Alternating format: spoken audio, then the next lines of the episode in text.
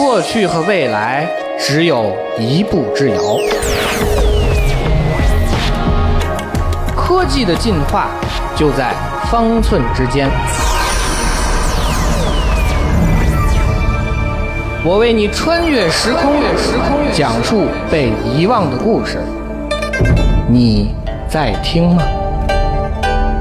我是子宇，请听子曰。这里是经济之声专栏子曰，我是子宇。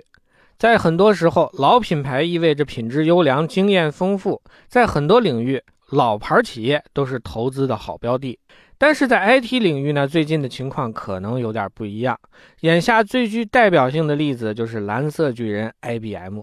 在本周，IBM 公布了今年一季度的财报。数据显示，今年一季度 IBM 的主要财务数据超出了华尔街的预期。但是，这份超预期的财报却让 IBM 的股价在数据公布的当天下挫了百分之七，成了当天道琼斯指数当中表现最差的一只股票。为什么 IBM 的股价会大跌呢？这当中的问题其实在于成长的预期。有分析师就说得很直接，IBM 目前各个业务部门当中，除了金融部门的预期毛利率在上涨之外，其他部门的预期毛利率都是在下跌。也就是说，IBM 几乎各方面的业务都是一日不如一日了。如此的情况，难怪华尔街对 IBM 的前景这么悲观。从发展历史来讲，IBM 奠定了个人电脑的基础性标准。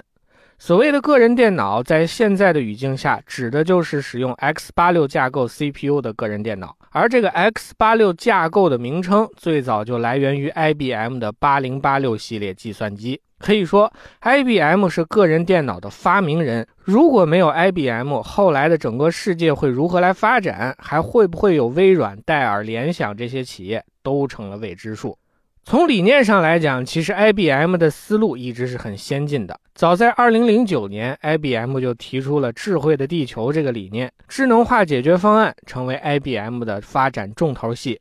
2011年，IBM 的超级计算机沃森在电视问答节目当中击败人类对手，这也充分的体现出 IBM 在这个阶段就对语音识别、人工智能有了良好的布局。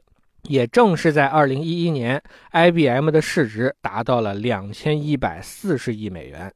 但是接下来人们关心的重点则慢慢的转向了 IBM 的业绩问题。从2012年开始，IBM 就出现了营收下降的问题，而这个问题最近几年也时不时的困扰着蓝色巨人。从资本市场上来看，IBM 的股价在2013年初达到了215美元的历史高点之后，就再也没能回到这个位置。从传统上来讲，硬件、软件、服务都是各归其类、界限分明的。对于一家企业来说，要从事什么业务？目标也是非常明确的。在这样的思路下，依靠大量的专利作为后盾，IBM 一直有不错的业绩。即便是在出售了 PC、笔记本和 x86 服务器这样的业务之后，IBM 在很长一段时间里一直以整体方案的提供商的身份得到了充分的成长。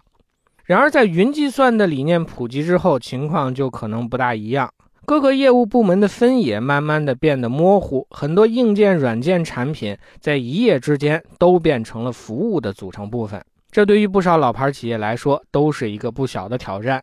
很可惜的是，IBM 在这次转型过程中并没能完全跟上市场的脚步，还有一些企业则是在这种新的环境下找到了自己的立足点，比方说亚马逊、Google 和微软都可以作为当中的代表。